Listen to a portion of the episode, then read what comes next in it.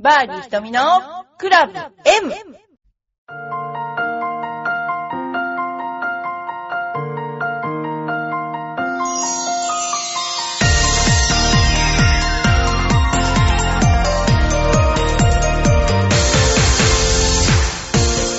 おはようございます。バーディーひとみのクラブ M です。皆さんいかがお過ごしでしょうか、えー快晴美風ですね、今日はね、えーゴルフ日和ですが、え会社をサボってゴルフに行ってらっしゃる方、えーどうでしょう今日は、えーこの頃ですねちょっと急に寒くなりましたのでゴルフのコンディションもだいぶ変わってきたと思います、えートーナメント見ていただいてもね、え日々の寒暖の差が激しいので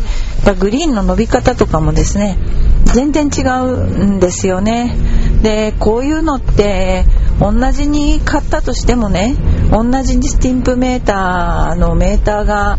ですね、えー同じものを指したとしてもやはりそれは違うんですよね。でその辺のところをどういうふうにするかっていうとやっぱりこう自分で感じ取るしかないのでそういう場合はあのゴルフの場合はいかにその状況を感じ取れるかが全てなので例えばまあ普段ちょっと裸足で歩いてみたりとか、まあ私とかよく左手でお箸持ってみたりとか、まあちょっといろんな違った感覚を刺激することによって、えーね、ゴルフをよりスコアをアップするっていうことができると思います。それからやっぱりゴルフの醍醐味っていうのはこのいいスコアで回るのも大事ですけどもこう自然の中に行ってねあのワイワイガヤガヤというよりも本当その自然の中にポツンと行ってですね、えー自然を楽しむのも大切だと思うんですよ。それはあのーどうしてそういうこと言うかっていうと私あのープロテストを受かる前に北海道に、えずっと一人で、えーなんていうかなあの研修生をやっていたずっとじゃないですけど長くはないですけどやってた時期があったんですねでその時に朝4時頃にその日が明けるのですすきのから帰る人たちと逆方向に私は、えー千歳の方に向かいましてでコースに出てたんですけど、まあ、4時頃から回るとですねちょうどワンラウンドもできちゃうんですね。でそれでその時はどっか高校生の部活と一緒に、え回ったり、えーしたこともありました。でも一番私が北海道で楽しかったのは一人で回るゴルフが生まれて初めてですけど楽しかったです。何しろ一人で回るっていう経験が今までなかったないですよね。普通コースで一人で回るなんて贅沢で。で私はそこで担いでですねあのー回りました。それであのですね何が楽しかったって孤独じゃなかったんですよ。一人でコースにいて。もうそれこそ北海道ですから森とか半端ないわけでで熊の通り道とかあってですね。でそこに行ったっきり要するに帰ってこないですよねコース。でそれが今考えてみると山深い森の全く何も周りにないところを一人でねプレイしてたんですよ。でもそれがねもう今でも考えても楽しかったですね。すごく、そのスコアもそうだけど、なんていうかな、こう、大自然の中にいて、風の、ま、ほんと真面目に風の音を聞いたり、そのグリーンの様子も、なんか自然に溶け込むみたいな感じでですね、ああいうのはもう最大の贅沢だったのかもしれないですね。で、自分なりに、こう、自然と対話するような感じでここはどういう風ないつも自分から考えるっていう方向性だったのをコースが今どんな球をしようとしてるか要するにどういうボールを打ったらそのベストなコンディションのところにボールが行くかっていうのを自分からやるんじゃなくてコースが教えてくれるっていうようなそういう環境だったんですね。でそこで北海道ってものすごく風が強いので、まあ、その地方にもよると思いますけど私がは行った時は風が強かったんですね。でその風を読むっていうことで例えば普通だったら2クラブぐらいアゲンストとか、えーフォローとかありますよね。でも4クラブぐらい変わるっていうフォローとアゲンストっていうのがありえちゃうんですよね。そうするともう昔こう打ったとかそういうのって全然もう通用しなくて何て言うんでしょうねこう前例がないっていうやつですね。でそういう頭の枠を取り払ってでも見たまんまを自分で自分を信じてクラブを選択して打ってる。あれはもう本当すごい勉強になりましたね。えー、そんなようなあのゴルフを楽しんだ経験があってその後プロテストを受けて受かったんですけれどもあれがやっぱり本当のゴルフだったかなと。あとやっぱりもう一つ今考えるとイギリスのですね全英女子オープンの解説をした時に、えー、コース回らせてもらったんですよ。でイギリスのコースってもちろん隣に犬は散歩してるわ、えー、一般の人は走ってるわ、まあ、森なんですよね。本当に。でその森の中をこう半分ほっとかれる感じ？こう日本だと必ず誰かの目があって接待されてるとかそういう誰かと一緒にやってるっていう親密な感覚があるんだけどもうイギリスのそのコースはもうほっとかれてる感じでもうあのー、なんか途中にポツンとハウスがあってそこでまあハムサンドがなんかが売ってる。これがめちゃくちゃ美味しいんですけどね、まあ、トイレも当然ないしですね。そこらでしろって感じなのかもしんないですね。でそんなような状況で、あのー、コースを回ってこれもありだなって思ったのもありました。それからもう一つ印象的なのはやっぱりパームスプリングスにプロテスト受かってから2年目ぐらいに合宿にこれもまた1人で行ってたんですけれども、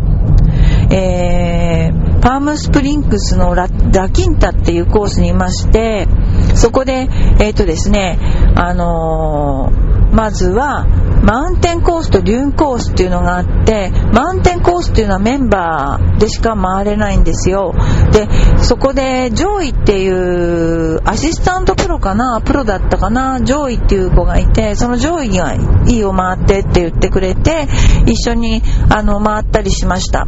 で私はなんかやっぱりどうしてもこうちょっとリラックス感がないねなんて言われながらね、えー、回ったり、えー、いろいろしましたね。そのあとはダイナショアとかもね回らせてもらったりとか今考えてみたら夢のような日々をですねゴルフ三昧の日々を過ごしてましたね。あれも非常に良かったです。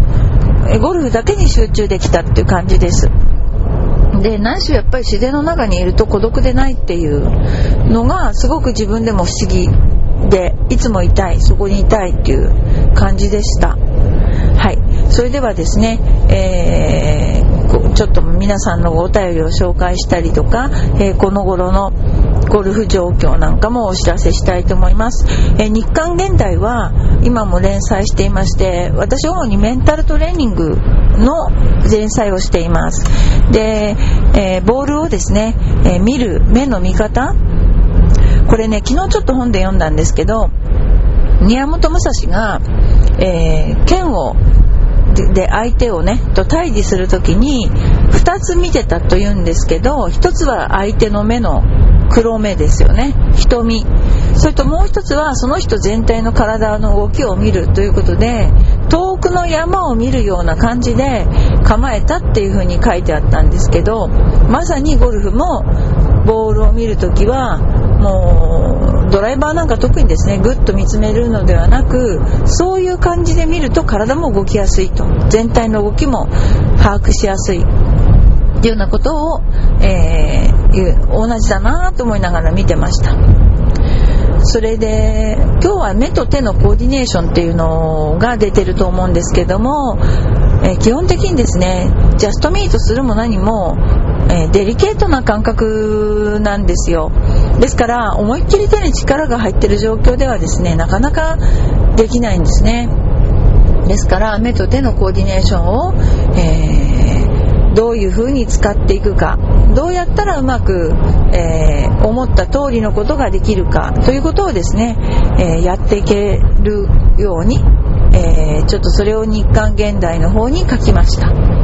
で、え来週までえー、私の連載があった後トマキにタッチ交代します。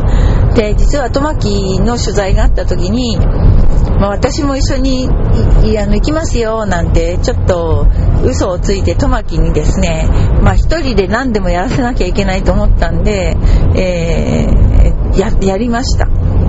でもなんかいろいろと面白い連載が始まるようなんで、ぜひあの日刊現代、えー、皆さん買ってください。っていうことでした。はい。それでですね、お便りが来ていますのでご紹介したいと思います。ちょっとお待ちください。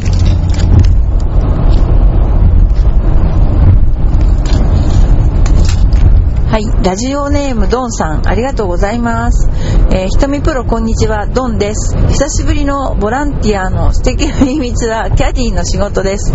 なんかあのー、ツイッターでですね、えー、ドンさんと結構あの、会話してるんですけども。えー、潜入ルポを結構していただいているのでありがとうございます。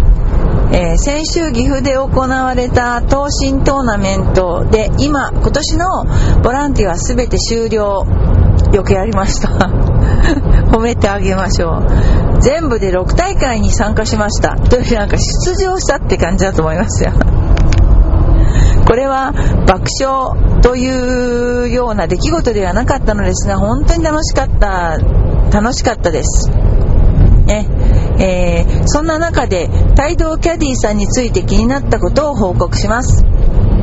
女子プロトーナメントで帯同キャディーさんがパッドのラインを読み、えー、そして、えー、ラインにボールを置いてあげてはいどうぞプロは構えてパチンと打つ。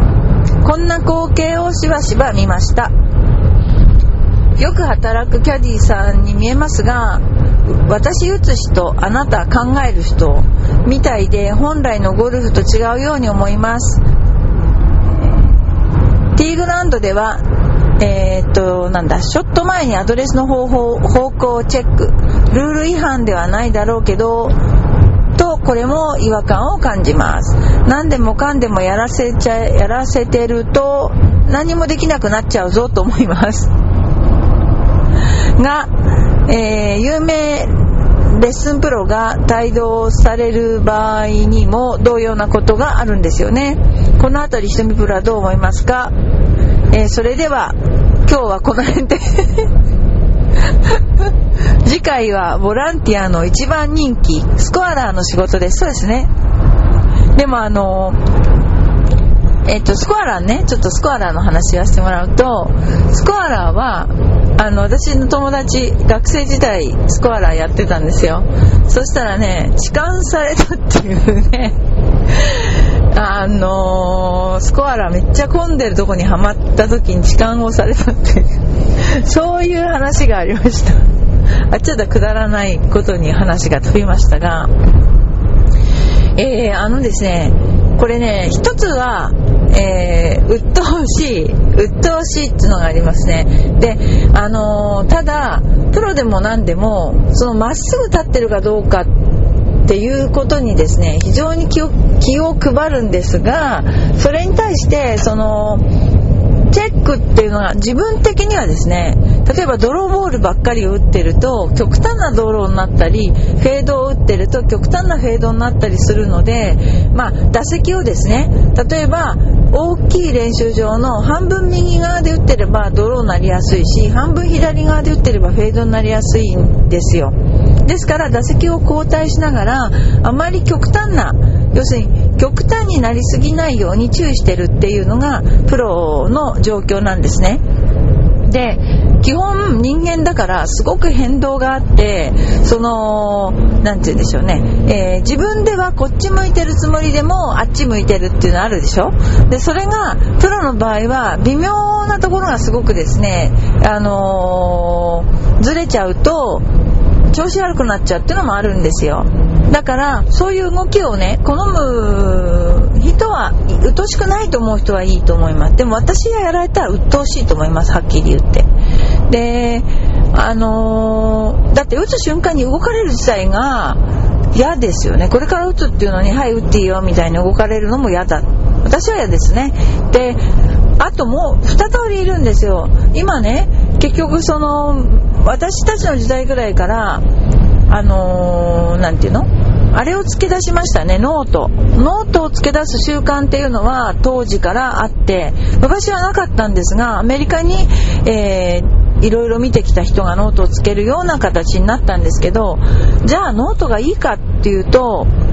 これはまだハテナな部分があってじゃあ勘に頼るのが全部いいかっていうとまあハテナなんですけどこれ個性だと思うんですよ。みんながやるからやればいいってもんじゃなくて今ノートも何もつけない人いますよね。私ああいうのもすごくありだと思うんです。でゴルフってアベレージのスコアなんでその点のとこでやっぱりノートっていうのが、えー、前回これで言ったから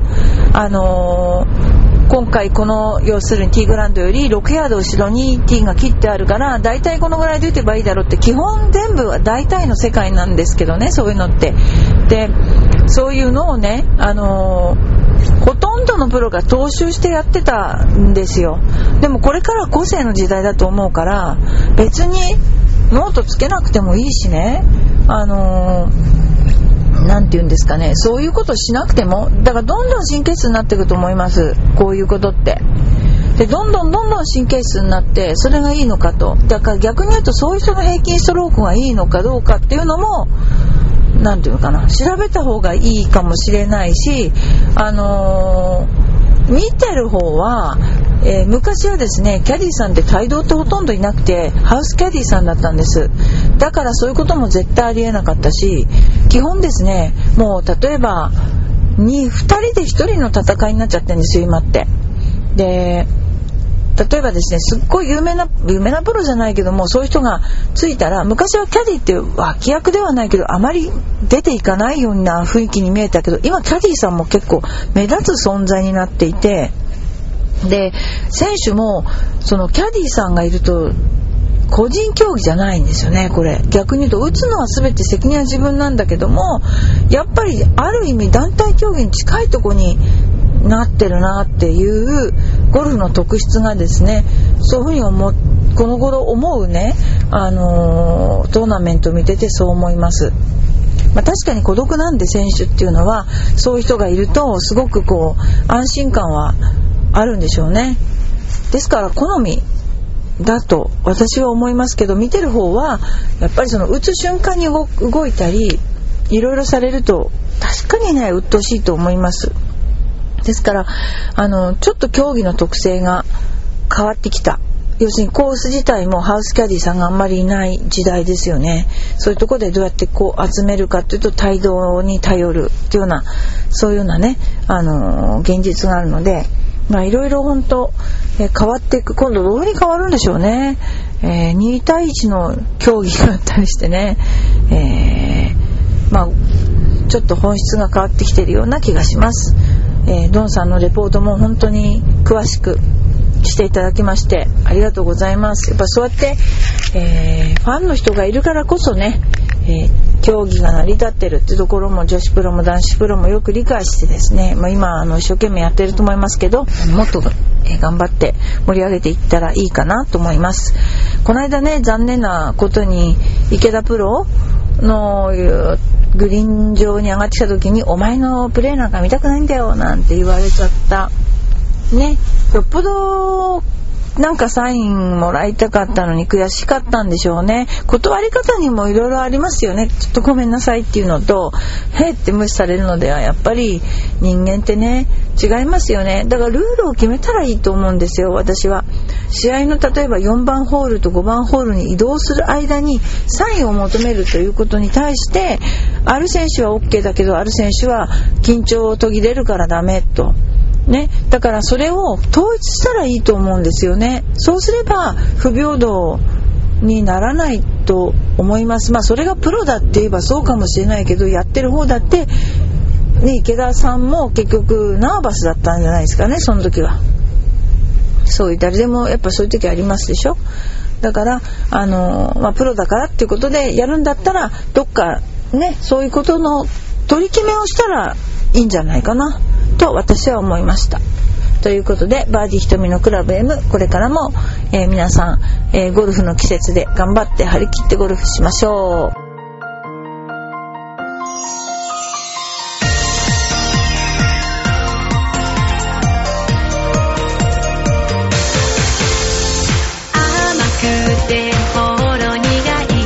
私の癒しチョコ。